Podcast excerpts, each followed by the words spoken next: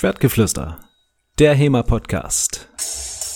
Mit Alexander Fürgut und Michael Sprenger. Willkommen, willkommen, ihr edlen Leut, zu Schwertgeflüster, dem Podcast, der euch erfreut. Heute geht's ins Mittelalter, auf den Markt wir uns begeben, wo Ritter fechten, Gaukler scherzen und Händler ums Geld weben. Hört gut zu, ihr werte Zuhörerschaft, denn hier gibt's Geschichten, die bringen euch in Trab. Von Eselflüstern und Bartwuchselixieren, von Schwertern, die funkeln und Hufeisen, die pfeifen. Tretet ein in diese märchenhafte Welt, wo Gleichgesinnte sich versammeln in Zelt, verliert euch in den Kostümen und Gerüchen und lasst euch von den Schätzen in den Bann ziehen. Ein witziger Reigen erwartet euch heut mit lustigen Händlern und tollkühner Schneid. Also haltet eure Ohren gespitzt und bereit, denn das Schwertgeflüster beginnt. Seid bereit für Heiterkeit. Lasst uns tauchen ein in diese Zeit verflogen, wo Marktschreier schallen und Ritter sich bogen. Für Spaß und Gelächter sind stets wir bekannt beim Schwertgeflüster, dem Podcast der besonderen Art.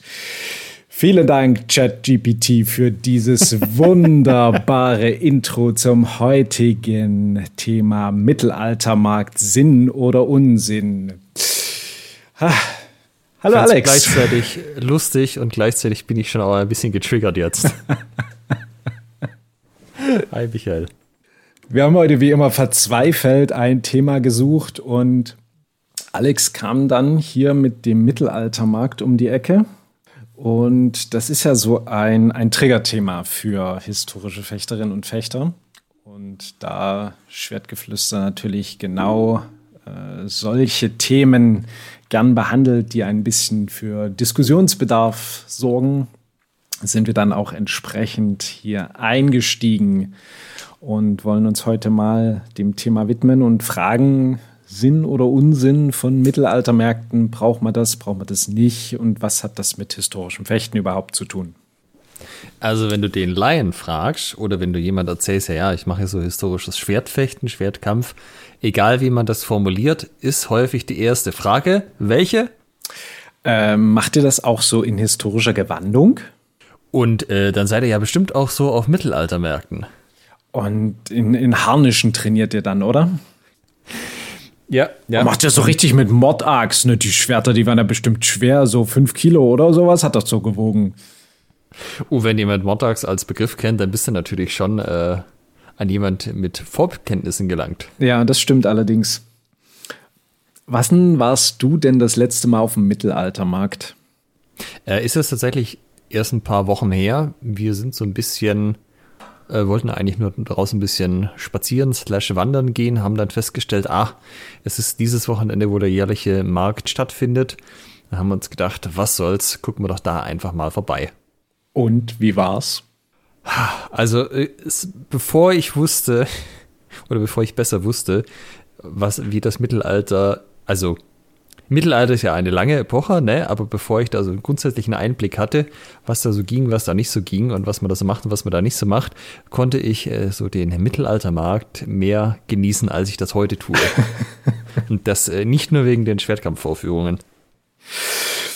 Ja, du hast es gerade schon schön angesprochen. Mittelalter ist ja eine längere Epoche. Äh, wir reden immer von dem Mittelalter, TM.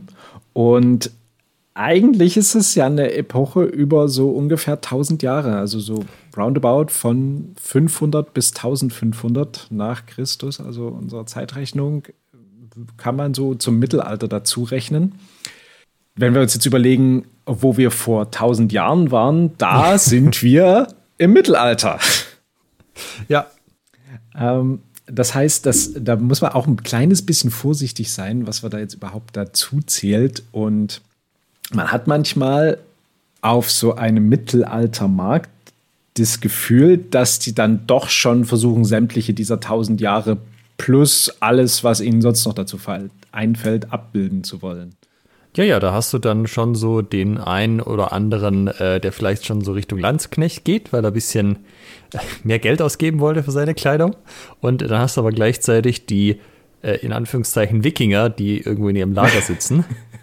Auch da, das Schulterfell erfreut sich spätestens seit Vikings natürlich großer Beliebtheit in diesen Kreisen. Ja, ganz stabil.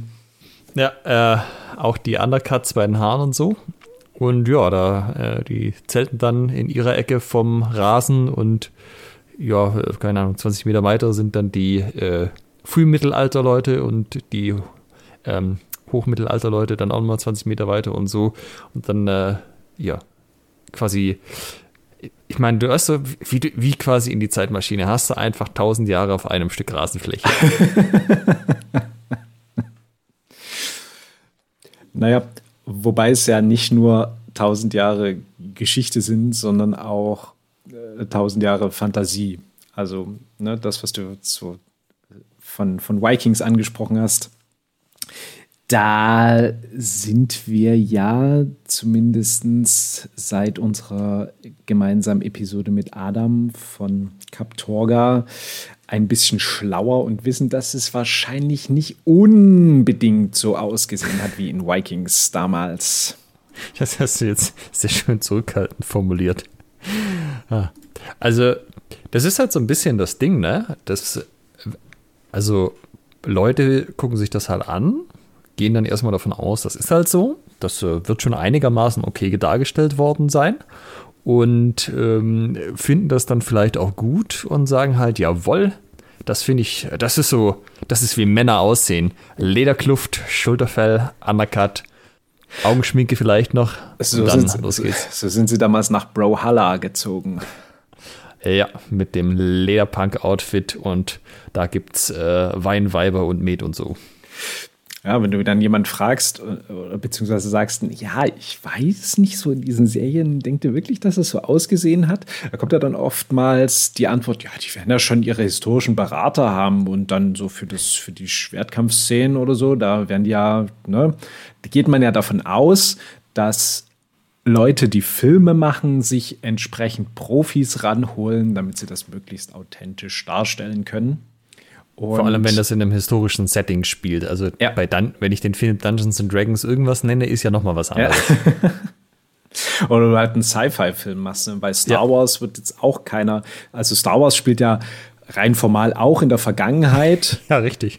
Aber wir sind uns einig, dass wir, ne, dass es wahrscheinlich nicht so gewesen ist.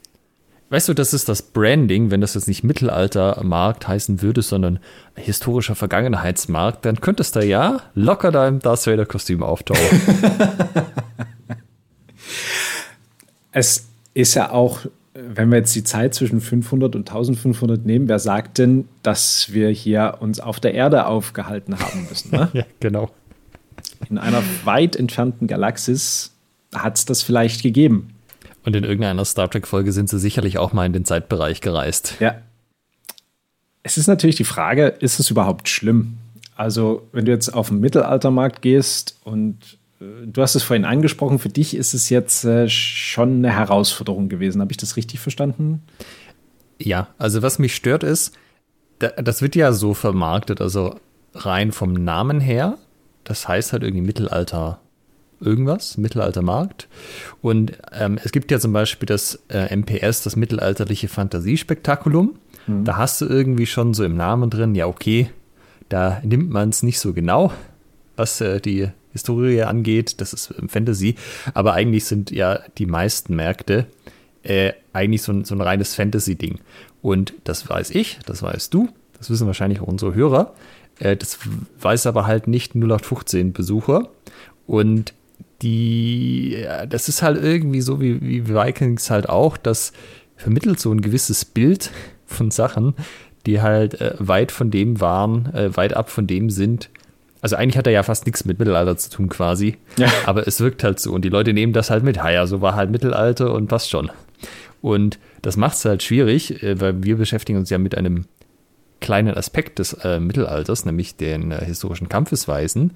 Und das führt natürlich schon zu so einem äh, sehr verdrehten Bild, was das angeht. Und das geht ja anderen Leuten, die sich jetzt mehr, sag ich mal, Richtung äh, Kleidung oder Bräuche, Sitten, was auch immer orientieren und sich damit beschäftigen, geht ja, ja auch nicht anders so. Du hast halt so ein äh, Fantasy-Sammelsurium, Mischmasch und dann äh, sehen das die Leute und sagen, ja, so war es damals. Passt ja. das ist die, ist halt die, die Frage, ähm, was ist denn das Schlimmste, was dadurch passieren kann? Ne? Also hat man einen, einen Schaden davon, dass es Mittelalterlich, äh, Mittelaltermärkte gibt. Also außer dass wir halt jedem erzählen müssen, nein, sowas nicht, nein, die Schwerter sind nicht so schwer, nein, so hat man da nicht gefochten, nee, und so schon gar nicht. Aber ist jetzt irgendwas, es stirbt ja keiner davon, ne? Also es ist ja irgendwie was ganz Schlimmes passiert, oder? Ja, ich bin mir halt gerade jetzt in Bezug auf HEMA immer nicht so ganz sicher. Äh, auf der einen Seite, du hast halt so ein generelles Mittelalterinteresse in der Bevölkerung, was von diesen Märkten ja auch bedient wird. Und ich frage mich dann halt, ist es jetzt für HEMA zuträglich, dass es sowas gibt und dass Leute da hingehen und sich denken, ah, irgendwie mittelalterlicher Schwertkampf cool oder überhaupt Schwertkampf cool und dann googeln sie und dann landen sie bei einer HEMA-Gruppe und äh, da kommen vielleicht ein paar Leute aus der Richtung dazu. Oder schädlich, weil Leute halt denken, ah, das sieht aber irgendwie nach wüstem Hauen und Stechen aus, da habe ich ja gar keine Lust drauf. Mhm. Und dann kommt jemand und sagt, ah, ich mache so historisches Schwertfechten. Ah ja, ja, so wie auf dem Markt. Ja, nee, das ist nicht mein Ding. Also ich weiß nicht, ob ich da so ein klares äh, Pro oder Contra ziehen kann, aber ich könnte, es ist zumindest vorstellbar, sage ich mal, dass diese äh, Grundannahmen, die die Leute da haben, vielleicht auch nicht immer äh, HEMA zuträglich ist, im Speziellen jetzt. Die Leute vermittelt bekommen durch Mittelaltermärkte, meinst du? Dass das für das historische Fechten nicht so zuträglich ist? Genau, du hast halt immer dieses, diese Notwendigkeit, dich abzugrenzen und zu sagen, ah, nee, ist nicht so. Und ja. ich weiß ja nicht, bis zu welchem Punkt das geht. Das sind ja auch bestimmt Leute, die so sagen, ach, äh, wir könnten hier irgendwie so eine große Reportage, was auch immer machen ah, da sind irgendwie so ein paar Leute mit Schwertern, passt schon. Und vielleicht landen die dann bei irgendeiner Schaukampftruppe auf irgendeinem Markt oder bei irgendeiner HEMA-Gruppe und was weiß ich was. Und das ist ja dem Laien auch nicht ähm, anzukreiden, dass der das nicht unterscheiden kann, aber es ist schon ein bisschen mühselig, dass man das dann immer so auseinandernehmen muss. Und das wirst du auch kennen, aber auch wenn man es den Leuten versucht zu erklären, so hundertprozentig hat man immer nicht das Gefühl, dass das ja, ankommt. Ja. Andererseits was ist denn das Schlimmste, was passieren kann, wenn das eben nicht so ankommt? Also, jetzt könnte man sagen, ist es dann halt so. Dann haben Leute halt eine bestimmte Vorstellung von dem, was wir machen oder auch nicht machen. Und? Also, was, was passiert dann? Ja, gut, ich meine, das ist ja so ein generelles Ding, was du sagen kannst. So haben die Leute halt eine seltsame Vorstellung von Geschichte an manchen Stellen, ist dann halt so. Mhm. Ähm, man kann natürlich das Ding aufstellen mit, ja, hier, man kann ja auch äh, aus der Geschichte lernen sozusagen oder auch nicht, aber ob jetzt da ein direkter Schaden entsteht, würde ich glaube ich auch, auch nicht äh, behaupten wollen. Es ist halt nur ein bisschen ärgerlich, weil ähm, ich meine, wir sind ja auch in so einem Nerd- und Geek-Hobby so ein Stück weit drin. Ja. Und äh, da ärgert man sich natürlich immer, wenn die Leute das nicht verstehen, was man da tut und was man nicht tut. Andererseits äh, kommt über so eine Mittelaltermärkte natürlich auch sehr viel Faszination rüber. Ne? Also man taucht ab in eine andere Welt und sieht dann vielleicht irgendwie mittelalterlichen Schwertkampf und will das auch machen und sucht dann eben danach und dann landet man beim historischen Fechten und findet das auch total cool und dann hat man so oder so neue, neue Leute gewonnen. Das ist ja die Frage, ist ja, sind dir da viele Fälle bekannt jetzt aus deinem Umfeld, aus dem alten Verein, aus dem aktuellen Verein, wo das so war? Wo man das irgendwie zurückverfolgen kann und sagen kann, die Leute waren irgendwie so ah, auf Märkten unterwegs und haben sich gedacht, das ist ja irgendwie eine coole Sache? Ja, nee, die waren meistens, waren oder sind meistens schon ein bisschen grundlegender interessiert. Und da gebe ich dir recht. Also, dass da jemand gesagt hat, ich war jetzt zum ersten Mal in meinem Leben auf dem Mittelaltermarkt und habe dort Schwertkampf gesehen und dann wollte ich das jetzt sofort machen und habe dann nach gegoogelt und dann euch gefunden. So ist es in der Tat nicht. Also was mir halt auffällt, ist, dass auch so Leute jetzt aus dem historischen Fechten äh, halt auch so Mittelaltermarkt-Klischees weiter verbreiten. Also man kennt das ja so, man sitzt irgendwie nach einem Event zusammen, Mittagessen, Abendessen, was auch immer. Und dann wird da auch, sagen wir mal, mit sehr breiten Pinselstrichen und sehr großen Verallgemeinerungen über das Mittelalter geredet, äh, wo du halt schon merkst, auch Leute, die eigentlich so ein bisschen tiefer schon drin sein sollten und sich zumindest mit einem Aspekt auch ja mehr beschäftigt haben und da halt gemerkt haben, eigentlich ist alles, was man so denkt über das Mittelalter, so ein bisschen kompletter, äh, also nicht richtig. Yeah. Quatsch sogar, äh, dass die dann an anderer Stelle halt doch wieder auf diese Klischees reinfallen, weil, weil du halt nichts anderes kriegst oder zumindest nicht so einfach. Da wird halt so ein Bild transportiert und das schlägt sich halt fest bei allem, wo dann die Leute nicht explizit nochmal quasi geguckt haben, wie könnte es denn stattdessen eher gewesen sein. Ja. Und ob das dann wieder so gut ist, weil ähm, das hat sicherlich auch einen Einfluss gehabt, lange Jahre auf HEMA, dass Leute halt mit bestimmten Vorstellungen rangegangen sind. Und das dauert ja dann immer eine Weile, bis man dann merkt, vielleicht ist das doch nicht so und gibt es neue Erkenntnisse, bis die sich dann durchsetzen und so weiter. Ich sage nur, ähm, die Schwertscheide muss geschont werden, darum muss ich flach parieren. Ja. Weil, also, ich, das muss ja eigentlich genau aus so einem Ding rauskommen, weil wenn du da komplett unbedarft an die Sache rangehst, dann wäre es ja eher so ein, ja, äh, Schneide, Fläche, keine Ahnung, wird schon beides irgendwie passen. Ich gucke halt, was, Guck was, halt, was passt, ne, wie es was ja. besser funktioniert. Da sind natürlich Leute etwas besser dran, die eine Ausbildung in diesem Bereich haben, also die quasi Geschichtswissenschaftler sind und von Grund auf eine andere Herangehensweise haben an die Thematik. Wir hatten ja die Folge mit Christian Bott, der uns dann auch aus dem, aus dem Alltag eines Geschichtswissenschaftlers so die Herangehensweise so ein kleines bisschen erklärt hat, äh, dass man eben sagt, ja, es äh, könnte so und so gewesen sein, es versichten sich die Hinweise darauf, es gibt äh, Quellenaussagen, mehrere, die das und das belegen könnten. Also da ist man als Geschichtswissenschaftler deutlich vorsichtiger und als, ich sag mal, jemand, der nicht aus diesem Bereich kommt, ist man dann halt ziemlich schnell bei zweischneidige Waffen waren im Mittelalter dem Adel vorbehalten, deshalb hatten, war das lange Messer sozusagen die, die Bauernwehr. Und das jetzt für einen Zeitraum von 1000 Jahren auf das gesamte deutschsprachige Gebiet zu verallgemeinern, ist halt schon eine Hausnummer, ne? Naja, ich meine, es muss ja jetzt keiner Geschichte studieren, aber es ist halt das, wo hast du einfachen Zugang zu Informationen? Das ist halt auf so, so, so, so öffentlichkeitswirksamen Geschichten.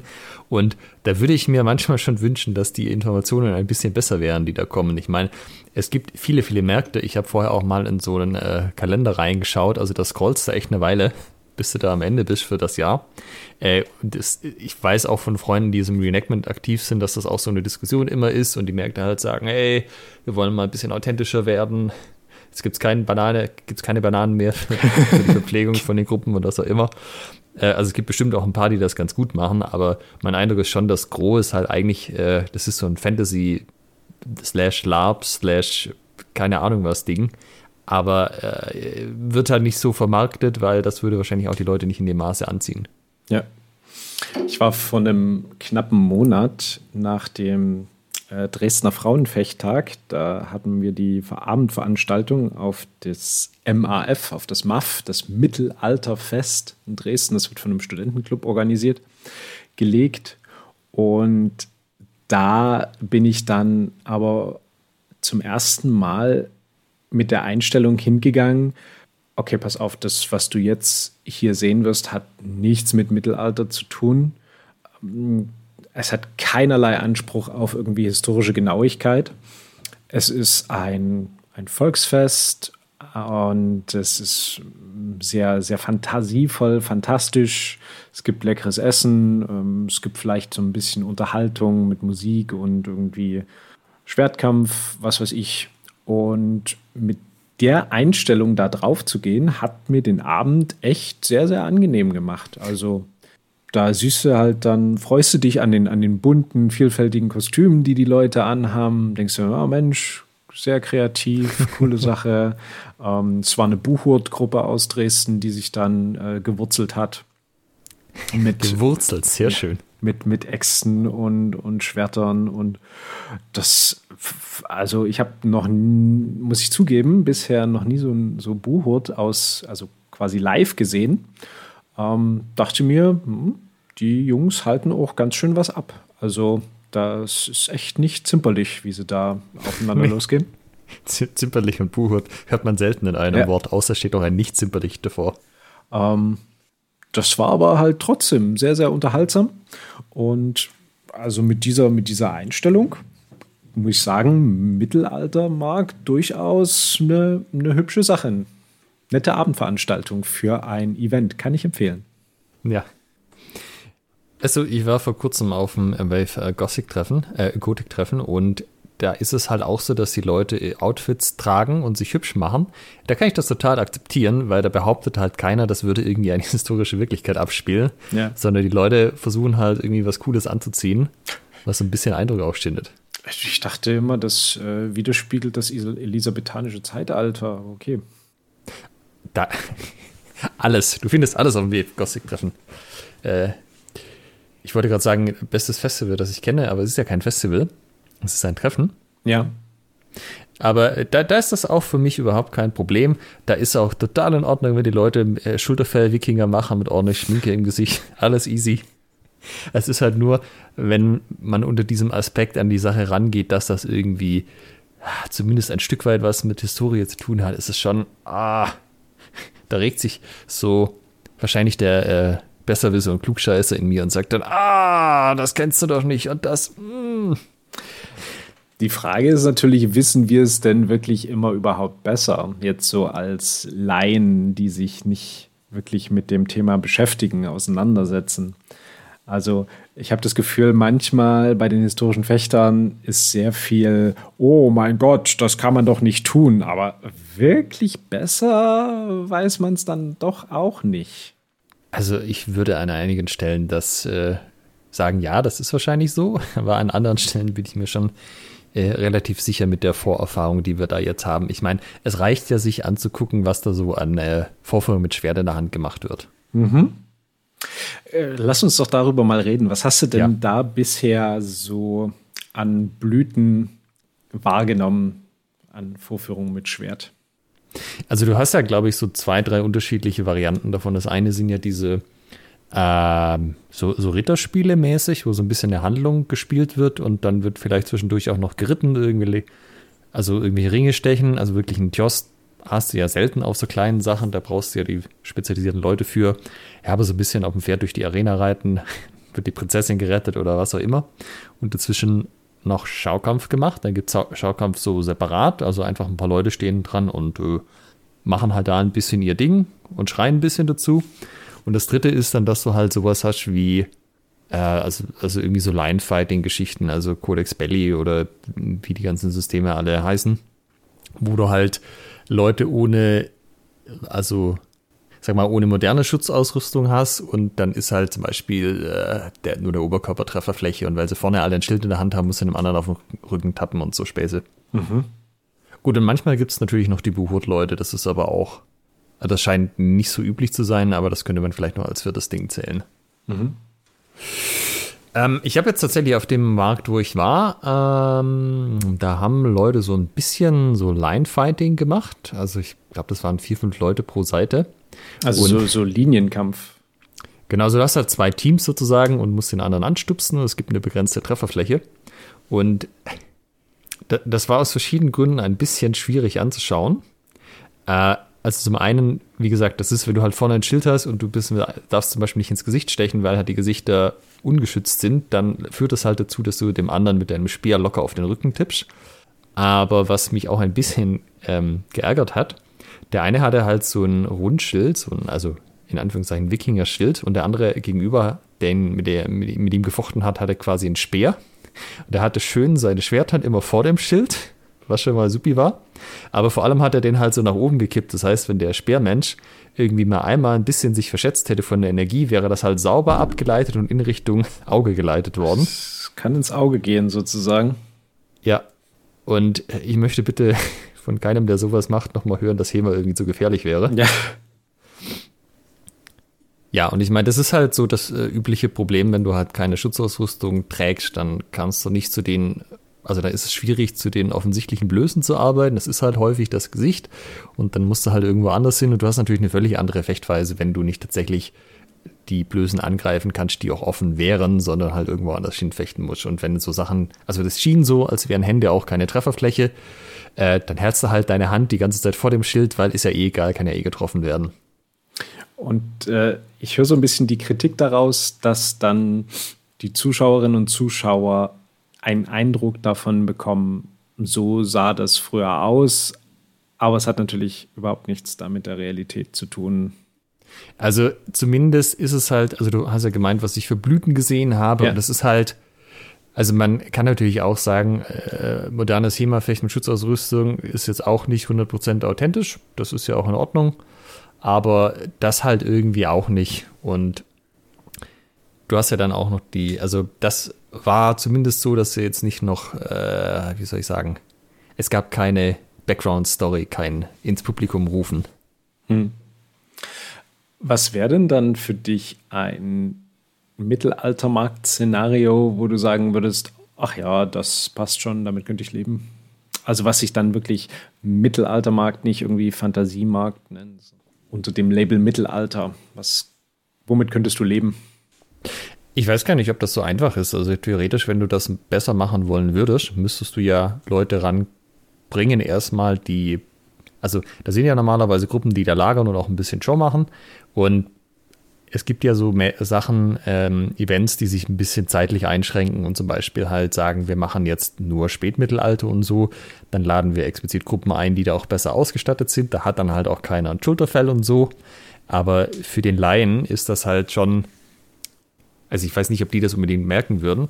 Ich glaube, ich würde mir nur wünschen, dass das ein, äh, im Marketing ein bisschen mehr differenziert wird. So, mhm. wenn du sagst, hey, bei uns ist alles willkommen, jeder kann, wie er möchte. Und wenn jemand Elfenhorn hat, ist dann auch in Ordnung, dann äh, nimm das halt irgendwie mit in den Namen auf oder so und sag, das ist halt so ein Fantasy-Markt-Gedöns. Und wenn du sagst, nee, bei uns, äh, wir wollen es ein bisschen historischer gestalten, es gibt vielleicht eine Einschränkung, was die Zeitepoche angeht. Die Leute haben auch dann tatsächlich Zeugs an entsprechend. Wir haben von diesem ganzen äh, Gaukelei und Marktsprechgedöns nicht so viel oder vielleicht auch gar nichts. Dann ist, äh, dann wäre das halt irgendwie was anderes. Weißt du, was ich meine? Hm. Also dir geht es hauptsächlich darum, das Labeling so zu gestalten, dass der Besucher nicht irregeführt wird oder zumindest weniger irregeführt. Ich meine, ähm, sonst kommst du ja rein, ist jetzt irgendwie alle das 100% authentisch oder nicht, aber zumindest halt klar zu machen, wenn das nicht mal der eigene Anspruch ist als Veranstalter, ähm, ob man es dann nicht irgendwie so zumindest untertiteln kann. Mhm. Das fände ich nett zumindest. Ja, stimmt. Im Internet, da darfst du nicht einfach irgendwas anpreisen, was du dann nicht hältst, aber Mittelaltermarkt kann sich jeder auf die Fahnen schreiben. Ja, ist kein geschützter Begriff, ne? So wie ja. einige Berufe.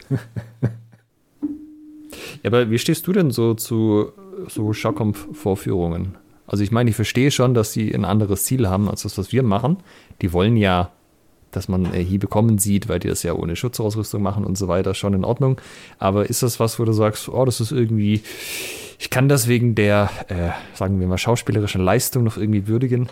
Wenn es eine schauspielerische Leistung gibt, ja. Also wir hatten ja ne, letzte, letzte Folge Diana dabei und was sie jetzt so vom Bühnenfechten, vom szenischen Fechten erzählt hat, das ist natürlich dann echt richtig cool, wenn man so eine, so eine eingespielte Truppe mit, wo es ein bisschen Leute durch die Gegend fliegen, wo es knallt und kracht und wo dann richtig Action ist und man dann auch so in so eine Welt mit eintauchen kann, da mitgerissen wird. Da bin ich durchaus sehr, sehr angetan davon, muss ich zugeben. Wenn es jetzt allerdings die historische Korrektheit, die fechterische Korrektheit und das schauspielerische Talent zu wünschen übrig lassen, dann ähm, ja, dann hole ich mir wahrscheinlich eher noch mal ein Bier. Ich habe manchmal den Eindruck oder ich glaube, man kann das so ein bisschen mit Singen vergleichen. Es gibt halt Leute, die können sehr gut singen die machen, da gehst du hin, weil du sie singen hören möchtest und freust dich dran, dass sie das gut können und vielleicht auch äh, mit anderen Leuten zusammen. Und dann hast du halt Karaoke, wo halt jeder kann, so gut er kann. und das ist okay und das macht den Leuten dann auch Spaß, aber da ist halt die Qualität vielleicht nicht immer so das Gelbe vom Ei. Ja. Äh, und ich habe den Eindruck, viele von diesen Jogkampf-Vorführungen, zumindest die, die ich jetzt hier in Süddeutschland gesehen habe, waren halt schon eher auf dem Karaoke-Level. Huh, harter, hartes Statement hier bei Schwertgeflüster, aber dafür sind wir ja bekannt. Ja, ja, und ich hatte auch durchaus das eine oder andere Mal den Eindruck, äh, die entsprechende alkoholische Vorbereitung hat da auch ihren Teil dazu beigetragen. Zur Performance oder zum Ertragen dessen? Nee, zu, zur Performance. Hm, okay. Also ich meine, es ist ja ne, so oder so trägt es ja dazu bei. Wenn du selber schon Papierintus hast, stört dich das wahrscheinlich nicht mehr so sehr, was du da siehst. Ähm, wenn man das nüchtern ertragen muss, ist es dann wahrscheinlich wie bei Karaoke schon ein bisschen problematischer. Ja, ich weiß es, ich bin gerade so am Überlegen, ähm, ob ich irgendwann mal tatsächlich so eine Schaukampftruppe gesehen hatte, wo ich gesagt habe, die haben das wirklich gut gemacht. Also das war nicht einfach, wir reiten von Klischee A zu Klischee B hm. Und das machen wir so lange, bis die Zeit vorbei ist, sondern wo es wirklich, wo es wirklich gut war, glaube fast nicht. Also vom Reiten zum Beispiel habe ich einfach äh, relativ wenig Ahnung und da einfach mit dem Pferdchen irgendwie schnell auf und ab zu galoppieren und dabei noch ein paar Geschichten zu machen und irgendwelche Ringe aufzuspießen und so, das äh, finde ich eigentlich ganz nett, weil da musst du halt zumindest reiten können dafür. Mhm. Ähm, da habe ich auch ein paar aufwendigere Shows gesehen, wo die dann halt alle möglichen Kunststückchen auf den Pferden noch gemacht haben und so. Wo du auch gemerkt hast, die können echt gut reiten, dem kann ich schon was abgewinnen. Aber ich überlege gerade zu Schaukampfgeschichten. Also ich meine, ich habe auf YouTube natürlich schon entsprechendes gesehen. Ich finde auch zum Beispiel die Dreinis machen das sehr nett, also ähm, Dreinschlag. Mhm. Und die verbinden das auch eigentlich recht nett, das historisch zu vermitteln in so einem Marktsetting. Ah, das ist aber natürlich nicht der Standard. Mhm. Wie viele Mittelaltermärkte kennst du eigentlich? Hm, wie, du meinst, wo ich mal gewesen bin? Ja. Äh, gute Frage. Gute Frage. Also es gibt hier in der Gegend eine ganze Menge, so um den Großraum Ulm, Memmingen runter und so. Stuttgart, München, hm, ja, wenn ich schätzen müsste, inklusive denen, die es wahrscheinlich nicht mehr gibt, müssten das so irgendwie 15 bis 20 Stück sein. Oh, okay, Unterschiedliche krass. Größe. Mhm. Unterschiedliche Größe heißt was? Von bis? Na, also das, es gab mal in der Tissen in der Nähe einen, der war eigentlich so vom Ambiente ganz nett, wer da bist halt hingefahren und dein Handy hat sukzessive weniger Empfang gehabt. Bis du da warst, hat es gar keinen mehr. Mhm. Äh, das war ein relativ kleines Ding so ein paar Hütchen, aber irgendwie hatten die immer gute Bands da aus irgendwelchen Gründen. Ähm, und dann gibt es halt die ganz großen wie das. Ähm, ich überlege gerade, wie heißt das nochmal? Das ist in der Nähe das von Kaufbeuren. Äh, äh, äh müsste ich gerade nochmal nachschauen. Ich habe den Namen gerade nicht im Kopf, ob es einer von den größeren oder von den bekannteren. Mhm. Ich gucke kurz. Ich habe ja vorhin, also in Vorbereitung auf diese Episode, eine 30-sekündige Google-Recherche durchgeführt und einfach mal den Begriff Mittelalter eingegeben. Und was ich sehr interessant fand, da kommt dann bei Google auf der rechten Seite so ein kleiner Reiter. Da ist so, ne, so ein, so ein, so ein Short-Auszug, ähm, Info. Und da steht das Wichtigste drin von Wikipedia. Also Info, dann kommt Ort, Europa, dann kann man ausklappen so ein Reiter Dauer und dann kommt auch schon Foltermethoden. Also es ist etwas, was die Menschen anscheinend sehr, sehr stark mit dem Mittelalter verbinden, so Foltermethoden, obwohl die gute Inquisition ja eigentlich dann erst in der frühen Neuzeit losging. Ja, ja, total. Ich habe es äh, gefunden, ich meinte Kaltenberg. Ah ja. Das ist so. Ritter, das sind diese, diese so. Ritterspiele da. Ja, ja, genau. Ah. Ähm, ja.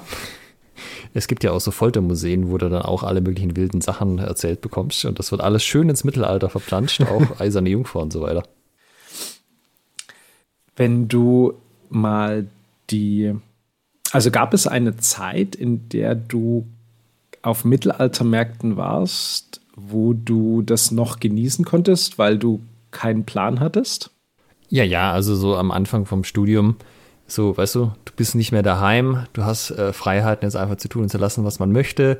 Es gibt die in der Nähe, man kann da hin, es gibt irgendwie nett Getränk Äh, es ist alles so ein bisschen ungewohnt. Die Leute, die da sind, sind ja häufig auch so, äh, sagen wir mal, im Metalhead-Umfeld unterwegs gewesen. Ja.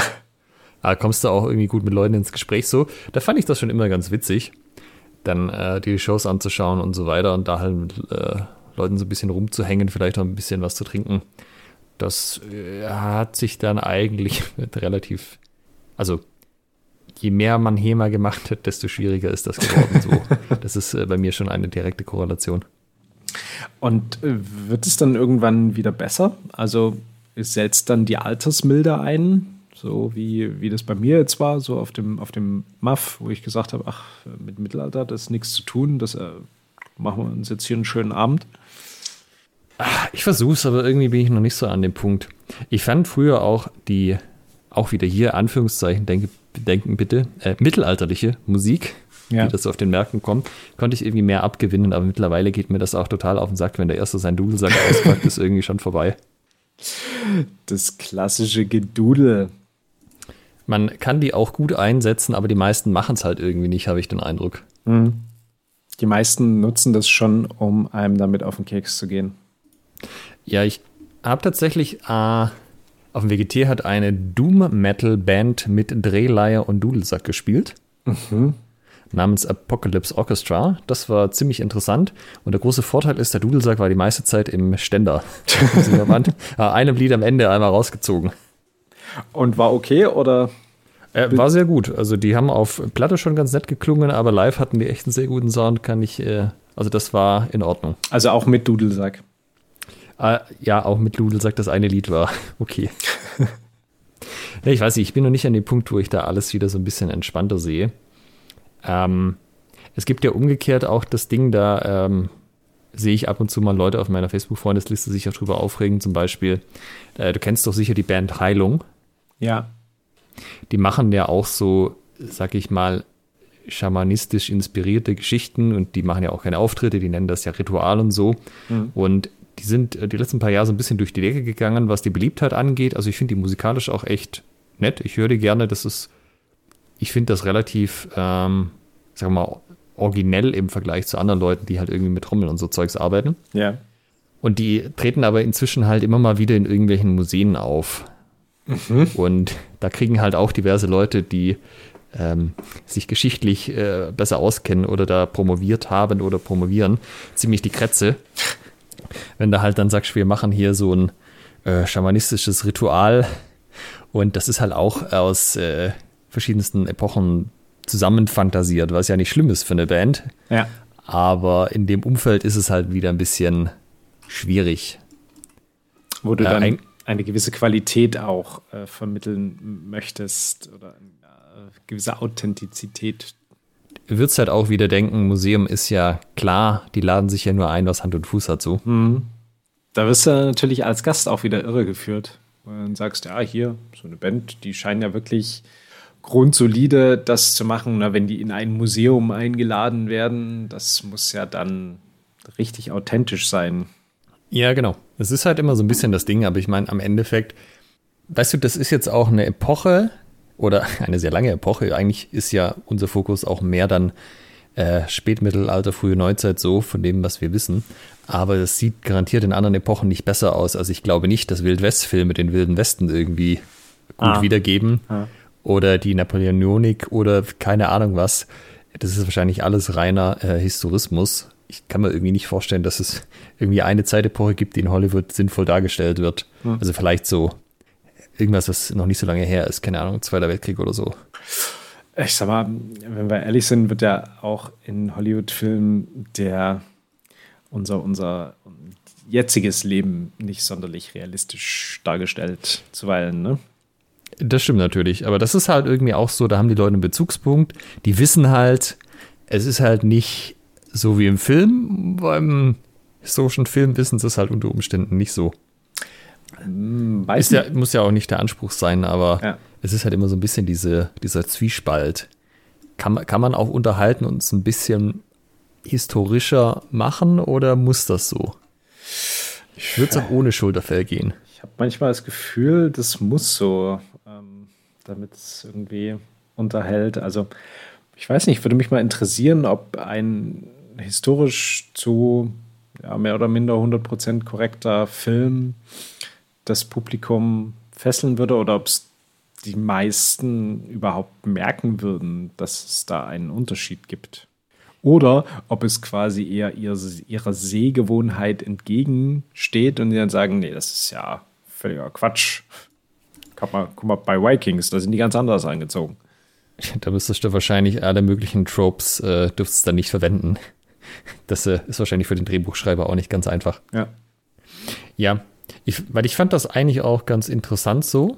Ähm, wir hatten ja letzte Woche Diana da, äh, oder vor zwei Wochen, und die meinte ja, also hat man ja genau über das Thema auch geredet, dass nach dem äh, Dresdner, nee, wie hieß das Event? Fans Like a Woman, der Dresdner Frauenfechttag.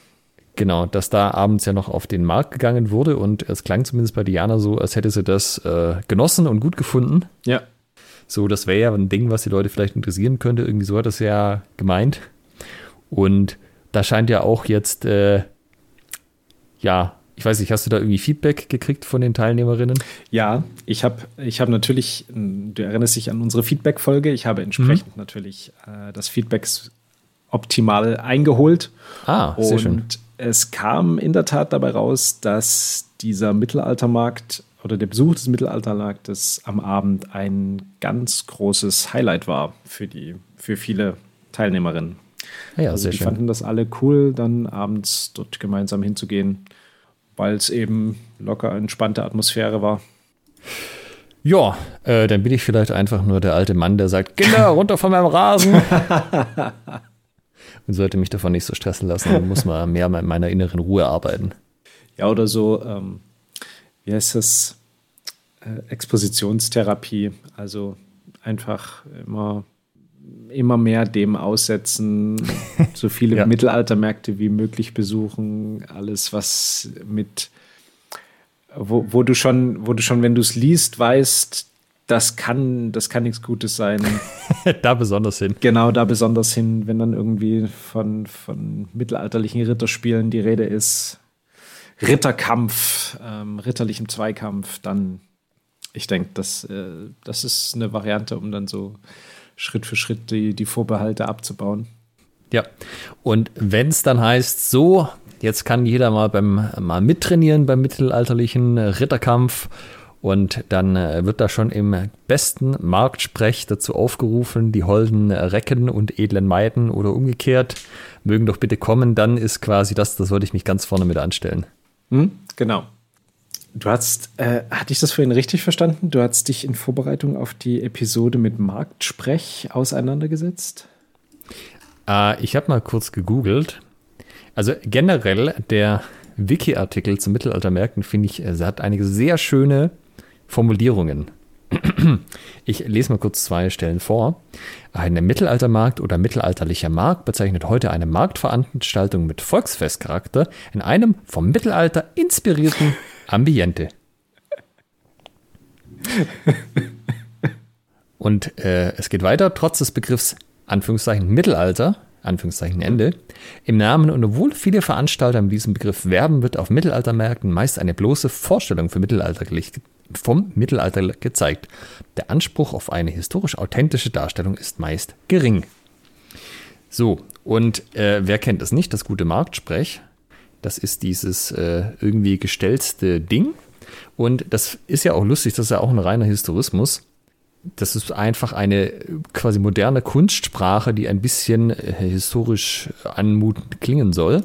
Und als ich danach gegoogelt habe, habe ich auch direkt eine Seite gefunden von historischeshandwerk.ch, wo drin steht, äh, die Marktsprache, die erstaunlich wenigen Grundregeln, die es beim Erlernen der Marktsprache zu beachten gibt, passen in Stichpunkten bequem auf einen wirklich kleinen Spickzettel. Da sind dann so Sachen drin wie die Anrede, seid willkommen an der Stätten. Drängt euch eine Frage nur frisch heraus damit. Seid mir gegrüßt, Gevatterin. Und so weiter. Und dann auch, da gibt es den Abschnitt Köstlichkeiten, Steak Doppelpunkt, das ist köstlich Fleischlappen. Ein Glas Bier ist einen Humpen von Gerstensaft. Und äh, ja, Verkaufsgespräch, bitte saget mir, gebet mir doch Preis. Heute bei eBay Kleinanzeigen auch bekannt unter Was ist letzte Preis? genau. Ähm, ja, das ist halt so ein bisschen wie die äh, Lederhosen. Da hat halt jemand sich gedacht, früher war alles besser, hat sich irgendwas ausgedacht, was auf Leute so wirkt, als wäre das von früher und äh, seitdem macht man das halt so. Ich meine, das ist, glaube ich, so soziologisch bestimmt ein interessantes Phänomen, wie sie so Kunstsprachen auch entwickeln. Ja. Ähm, aber irgendwie ist es halt so auch so ein selbsterhaltendes Ding. Es ist halt, äh, ich glaube, auf Englisch nennt man das Echo Chamber. Wie, wie heißt das denn auf Deutsch? Also quasi, dass man in seiner Blase drin ist und sich halt von anderen abschaut, wie die es machen. Ähm, ich kenne auch bloß den Begriff so Echo Chamber. Also eine Bubble halt sozusagen. Das ist halt irgendwie auch so ein selbsterhaltendes System. Also Google übersetzt es mit Echokammer. Gut, dann heißt das auf Deutsch wahrscheinlich Echokammer. Hm. Ja, und es gibt ja da auch, das ist so ein bisschen wie Französisch, die äh, das Marktsprech, da werden ja auch einfach neue Begriffe noch hinzuerfunden, um äh, neue Gegenstände zu bezeichnen, die es damals halt nicht gab. Da gibt es dann so schöne Stilblüten wie das Zeiteisen für die Uhr. Hast du noch ein Beispiel? Also neben Zeiteisen und äh, köstlich Fleischlappen, dem Humpengerstensaft. Ja, du hast halt immer alle möglichen Begriffe für äh, Essen. So, also zum Beispiel auch das äh, Wikingerblut, das ist dann der Met mit Kirschsaft. Mhm. Und, ah, das ich jetzt mal, jetzt mal notieren sollen. Weißt du, das sind dann auch so Verkaufsräume, die äh, wie ein Wikingerschiff quasi geformt sind. Oder sagen wir auch, wie die Vorstellung eines Wikingerschiffs geformt sind. Mhm. Nee, ich habe gerade kein gutes Beispiel mehr. Okay. Ich habe hier, weil du gerade den, den Wikipedia-Artikel angesprochen hattest, ich habe hier den mal zum Mittelalter aufgemacht und da gibt es dann auch ein Kapitel oder ein Abschnitt populäre Mythen, Missverständnis und historische Streitpunkte. Mhm. Äh, Hauptartikel Finsteres Mittelalter.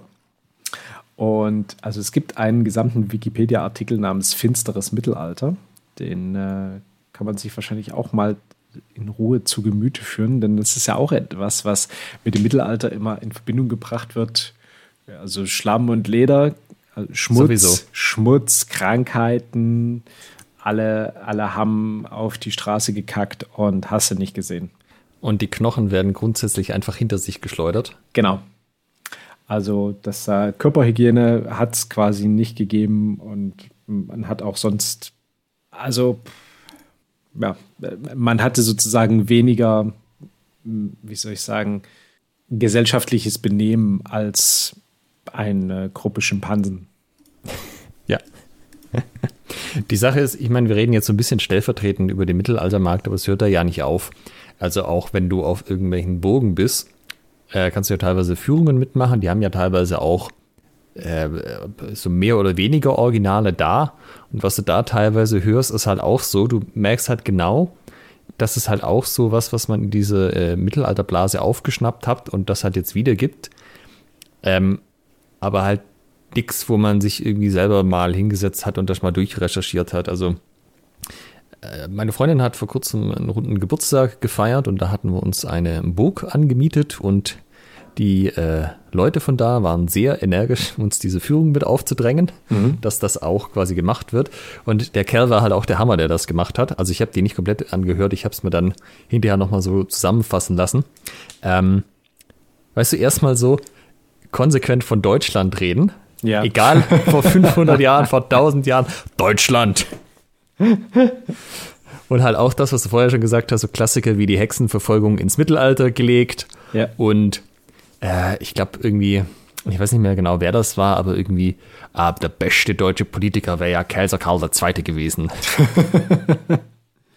Und es trägt sich halt so durch. Du hast halt dieses, dieses Bild von Geschichte, was halt sehr krude ist, was so, äh, also quasi in der Durchschnittsbevölkerung sich trägt und du kommst da halt nicht dagegen an, weil halt Film, Fernsehen, Mittelaltermärkte, äh, so, so Burgführungen, alles, was halt nicht wirklich wissenschaftliche Arbeit ist, eigentlich in den meisten Fällen, halt ein komplett krudes Bild ähm, transportiert und halt auch nicht so, dass man sagen würde, ah, das ist jetzt halt zu 80 Prozent passt das schon und die 20 Prozent, ja gut, äh, passt schon, da, das kann man anders sehen oder das kann man halt, äh, da weiß man es auch nicht genau, sondern ist ja genau das Gegenteil. Äh, wenn 5 Prozent einigermaßen passen, ist man ja schon froh. Hm. Ich habe gerade nochmal nachgelesen, woher das jetzt so kommt. Ne? Also diese populären Mythen, Missverständnisse, historische Streitpunkte. Und das ist wohl ein Relikt aus der Romantik. Also hier steht, in der Renaissance wurde die Epoche zwischen der Antike und der damaligen Gegenwart als ein Zeitalter betrachtet, in dem das Wissen und die Werte der antiken Kulturen in Vergessenheit geraten waren, woraus sich die kulturelle und geistige Unterlegenheit des Mittelalters ableiten ließ. Also deshalb also Mittelalter zwischen Antike und Neuzeit, die Zeit in der Mitte dazwischen.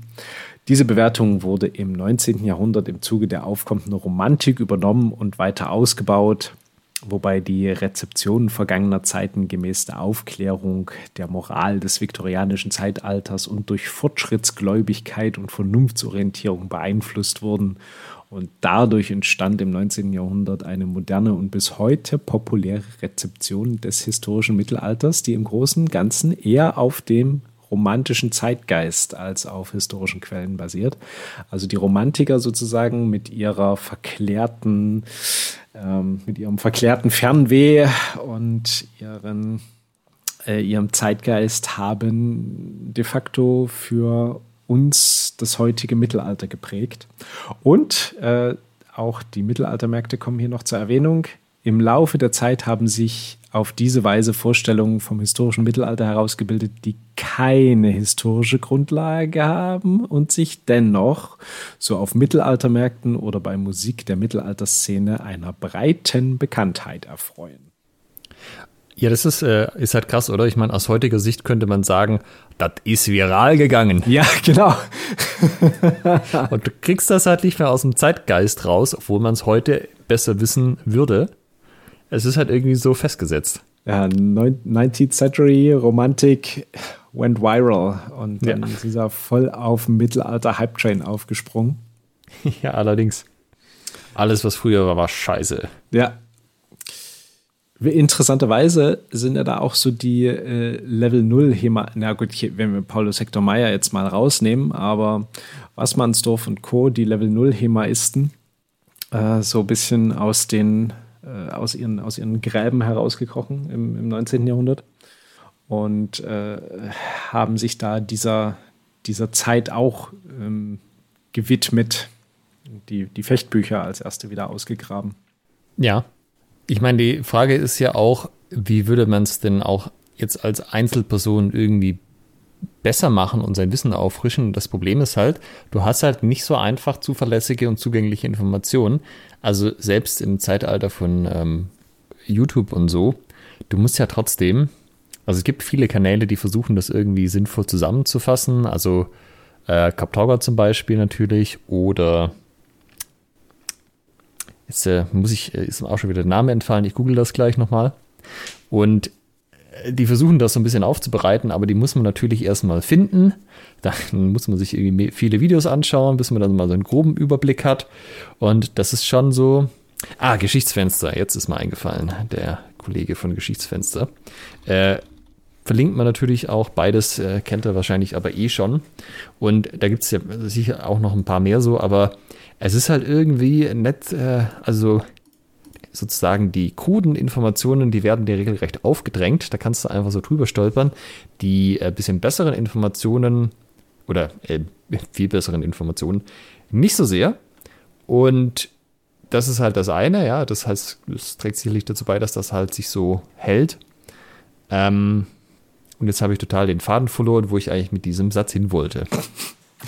Da habe ich vielleicht noch eine Anekdote, denn bei Dresden, ich hatte jetzt hier die Romantiker erwähnt, die Romantiker haben bei Dresden einen, ähm, da gibt es so einen kleinen Berg, den Borsberg, und da haben die sich eine Ruine gebaut. Also die haben nicht ein Gebäude, eine, eine Villa oder eine Burg gebaut und die ist dann eingestürzt, sondern die haben direkt das als Ruine aufgebaut. Ah, tatsächlich. Ja. Also, das ist äh, dann, ne, so, so, solche Ausmaße hatte das damals, dieses, äh, dieser Wunsch, in eine andere Realität zu flüchten. Virtual Reality gab es damals noch nicht. ja. Keine Computerspiele. Du hattest nur Literatur und also ich sag mal, das ist so auch das, das erste Live-Action-Roleplay, ne? Aber schon auf einem auf einem anderen Level, ne? Ja, das kannst du sagen. Es ist ja auch so, also ich weiß jetzt nicht, wie es in Mittel- und Norddeutschland aussieht, aber hier im Süden sind viele von den Bogen, die noch gut erhalten sind oder von den Schlössern, da ist halt auch ziemlich viel Historismus dabei. So. Die sind halt auch äh, relativ spät alle gebaut worden oder um, nochmal umgebaut worden. Ja. Und wenn du da ein bisschen guckst, wie halt, also wie viel wirklich, ich sag mal, historische Bausubstanz im Sinne von mal zumindest bis 1700 irgendwas zurück äh, noch da ist, ist es meistens halt so, ja, halt das Stück Mauer hier, wo man dann den Rest drumherum gebaut hat. Ja. Haben wir über irgendeinen Aspekt von Mittelaltermärkten jetzt eigentlich noch nicht geredet? Ach, wir haben über viele noch nicht geredet, aber ich weiß nicht, ob das für unseren Kanal so relevant ist. Wir können natürlich jetzt noch über das Essen reden, ah. außer über die Begriffe. Ähm, wie nimmst du das denn wahr, dass da die, also es sind ja jetzt nicht nur die Leute da, die da äh, zu dem Markt gehören, also entweder indem sie hinter den Ständen arbeiten oder da äh, lagern und da irgendwie eine Lagergruppe sind, sondern auch die Besucher werfen sich da ja in Schale. Mhm. Und äh, auch dafür gibt es ja einen eigenen Begriff. Da äh, wird ja nicht der Begriff Kostüm verwendet, auch wenn das, so ich das verstanden habe, eigentlich ja der korrekte Begriff ist. Gewandung? Sondern das ist eine Gewandung, genau. Weil man kostümiert sich ja nicht, man gewandet sich. Mhm. Ähm, ja, wie, wie, wie findest du das so? dass du quasi, dass das so ein Mitmachangebot ist eigentlich. Ich sag mal, um in eine Welt da voll einzutauchen, ist das natürlich eine coole Sache. Ähm, jetzt kann man sagen, ja, kann man auch Reenactment machen und dann so, so, so richtig gleich volles Rohr eintauchen. Manche, manche machen das ja auch, ähm, die dann solch, solch Gewandung sowieso äh, zu Hause in der, in der Truhe liegen haben. Ähm, ich persönlich habe mich jetzt noch nicht, soweit ich mich erinnern kann, für einen Mittelaltermarkt verkleidet. Aber das ist ja durchaus ein Aspekt, der, der viele daran begeistert. So dieses Eintauchen in eine andere Realität, in eine fantastische Welt. Ja, weil ich glaube, das ist halt auch einer von den ähm, Punkten, was die Leute reizt. Das ist halt so schön niederschwellig. Also du kannst natürlich dir ein krasses Outfit zulegen, was dann meistens auch entsprechend äh, entweder Zeit oder Geld kostet, das herzustellen. Oder du wirfst halt irgendwie dir ein Ikea-Fell über die Schultern und läufst da halt mit Jeans auf. Das ist halt so, äh, es ist ja trotzdem so ein Mitmachcharakter und ja, es ist einfach so. Äh, wenn du jetzt natürlich sagst, du willst ins React mit einsteigen, mit, äh, dann muss es aber auch einigermaßen oder weitestgehend so authentisch sein, wie man das halt hinkriegt. Das ist natürlich ja. eine ganz andere Hausnummer. Selbiges auch im HEMA. HEMA ist ja nicht niederschwellig. Also da ist ja schon die Erwartung, dass du dann eine gewisse Zeit lang mit einer gewissen Regelmäßigkeit trainierst und dir auch eine gewisse Ausrüstung dann vielleicht auch zulegst, dass du sagen kannst, jo, ich bin jetzt hier im HEMA gut dabei so. Ja. Das ist halt nichts, wo du dann mal alle drei Monate äh, in den Kleiderschrank gehst und dann die Fechtmaske rausziehst und ja. dann passt das schon. Ja, sollst du zumindest jede Woche zum, zum Training gehen. Ich wollte gerade sagen, ja, so ist es doch eigentlich niederschwellig, aber es ist schon eine, eine Herausforderung durchaus, wirklich jede Woche zum, zum Training gehen. Wenn man, wenn man anfängt, ein oder zweimal, je nachdem, wie, wie oft da Einsteiger bei den jeweiligen Gruppen trainieren. Das ist durchaus auch ein Commitment, was man dann eingeht. Ja, und vor allem dann auch äh, durchaus vielleicht lange dabei bleiben, trotz Rückschlägen und so. Ja, absolut. Äh, erster Rückschlag, der Trainer sagt, was die Thema-Ausrüstung kostet. Zweiter Rückschlag, man hat sich die Ausrüstung gekauft, kann jetzt nicht mehr fechten, weil man sich nicht mehr bewegen kann. Also das sind so die, typischen Erlebnisse, ne? Und dann trotzdem dran zu bleiben und nicht alles zu verkaufen oder wegzuschmeißen oder eine Mischung aus beiden, ist schon, möchte ich mal an dieser Sache, äh, an dieser Stelle mal erwähnen, aller Ehren wert, wer das äh, sozusagen, wer diesen Punkt überkommt.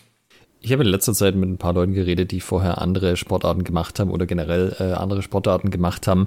Da hat sich das mit den Kosten für HEMA dann auch wieder schnell real, äh, relativiert so. Ich sage nur Eiskunstlauf und Paintball. Okay. Was hat man beim Eiskunstlauf für Kosten? Das äh, könnte man jetzt denken, ne? Aber die haben mir erklärt, du hast ja beim Eiskunstlauf nicht so quasi moderne Plastik-Schlittschuhe. Ähm, die halten halt eine Weile, sondern du hast ja diese Lederteile. Okay. Ja, muss man mal auf YouTube angucken. Also du hast da ja, also es soll ja Teil des Outfits sein. Ja. Und ich habe mir sagen lassen, die Dinger kosten so, also wenn du welche auf gutem Niveau willst, 7, 8 bis 1000 Euro. Heidewitzka. Und Für ein paar Schlittschuhe. Genau, und die, das, das ist ja Leder, das wird weich mit der Zeit. Am Anfang sind sie zu hart, dann sind sie irgendwann perfekt und irgendwann leiern sie zu sehr aus. Cool. Und da brauchst du so im Schnitt, wenn du das auf einem guten Niveau betreibst, ein Paar im Jahr. Mhm. Also du kannst mit rechnen, du gibst dafür schon mal irgendwie 800 bis 1000 Euro aus und dann hast du ja noch, wenn du Auftritte machst, so ein Auftritts-Outfit. Ja. Beziehungsweise zwei, weil da gibt es irgendwie, braucht man zwei, die muss man wechseln, habe ich mir erklären lassen. Ja, ja. Und das sind ja auch keine Sachen, die du irgendwie für, für einen Fuffi beim HM kaufst, sondern halt auch irgendwie im Bereich von 100, 200 Euro oder so Mhm. für, für eins oder für beide. Und dann kannst du halt rechnen, dass du jedes Jahr da irgendwie ein Tausender für ausgibst. Das ist so, wie wenn du jedes Jahr äh, zwei Drittel deiner HEMA-Ausrüstung neu kaufst oder die ganze, je nachdem, wie, wie viel du fechtest. Ja. Und dann hast du ja noch kein Training bezahlt. ja. Okay. Ich habe mir auch sagen lassen, also Segelsport ist ja auch ähm, ich, die, die, die, die beste Geschichte, die ich mal dazu gehört habe, war, bevor du anfängst mit Segelsport, sollst du dich einfach mal unter die Dusche stellen, mit deinen Klamotten, kaltes Wasser aufdrehen, ne, so richtig Ja. dich durchweichen lassen und dann ein paar 50-Euro-Scheine zerreißen. und wenn sich das gut anfühlt, dann ist Segeln genau das Richtige für dich. Ah, sehr schön, sehr schön. Also, okay, dann sind wir beim historischen Fechten ja noch echt gut dran. Also, liebe Hörerinnen, liebe Hörer, ähm, ihr habt eine, ihr habt eigentlich die beste Sportart erwischt, wo gibt. Es ist nicht zu teuer, es ist äh, nicht zu anspruchslos und Auch nicht zu günstig, man will es ja, ja, genau, wertschätzen. genau. Du bist ja Nicht auch nicht so, einfach. weißt du, hier so 0815, ja, ich gehe in meiner Freizeit ab und zu mal joggen, ah, langweilig. Ich gebe schon mal so 1000 Euro für meine Ausrüstung aus. Ja, cool. Hm, Na, da darfst, du- fängst du in dem Bereich an, wo du mit Eiskunstläufern mitreden darfst. Ja. in diesem Sinne haben wir wahrscheinlich tatsächlich über den äh, Mittelaltermarkt als solches. Mal wieder ab, abschließend das Thema beleuchtet. Es sollten jetzt keine Fragen mehr zum Thema Mittelaltermarkt offen sein. Äh, auch hier wieder, ihr könnt uns ja mal schreiben per Mail oder per Discord, wie es euch so geht. Habt ihr da noch Spaß dran? Ist das alles gut oder nicht? Sagt ihr, wenn mir da jemand was erzählt, dann glaube ich das? Oder ist man da vielleicht so ein bisschen skeptischer mittlerweile? Könnt ihr uns ja mal wissen lassen.